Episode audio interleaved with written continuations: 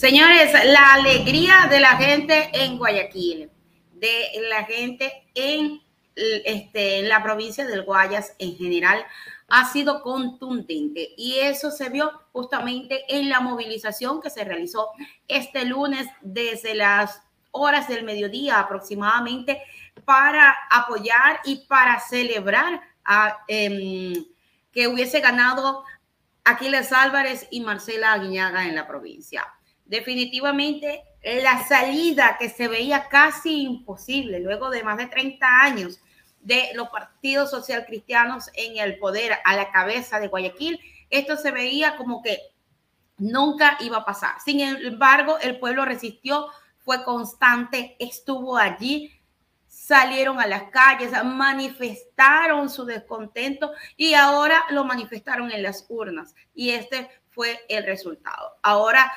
podremos empezar a ver cambios en la provincia del Guayas y también se deben empezar a ver cambios en Guayaquil. Es muy grande el compromiso que tienen Aquiles Álvarez y Marcela Guiñaga eh, con el compromiso con Guayaquil y la provincia. Y seguro estamos que vendrán tiempos mejores, vendrán momentos excelentes para tanto Guayaquil como la provincia del Guayas. A la cabeza de dos personas realmente conscientes que trabajaron en el gobierno de Rafael Correa, que han estado apegados al pueblo y que por supuesto quieren el bienestar para todos los ciudadanos. Vamos con lo que fue esta movilización este lunes en horas de la tarde, contundente por supuesto, y el pueblo estuvo allí respaldándolos de las bubucelas calentó el ambiente desde las 2 de la tarde en el corazón del Cristo del Consuelo.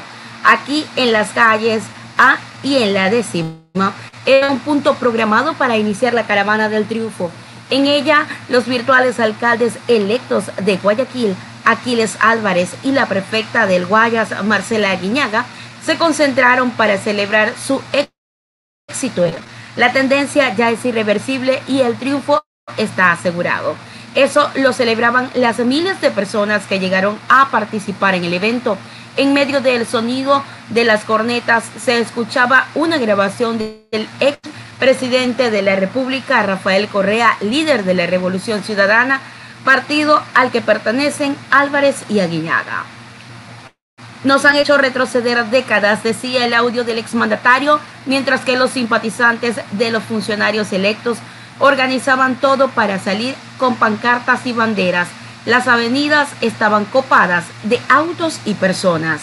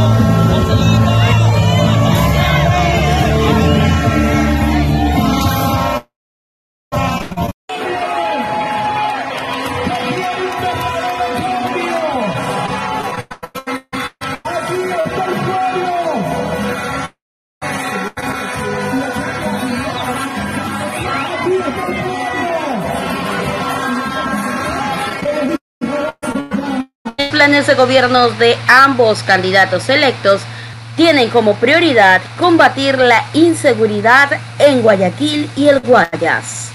Hoy en Ecuador terminamos en diciembre, Guayaquil 56 muertes violentas por casi mil habitantes. Esa es la realidad que nos ubica dentro de las 50 ciudades más violentas del mundo. Tenemos que construir un círculo virtuoso que nos lleve a tener una ciudad de paz. Para eso tiene que ser con un plan, tiene que ser bien coordinado y tiene que ser con un alcalde que se pero es vida de la gente. Sin seguridad no podemos tener progreso, desarrollo, turismo.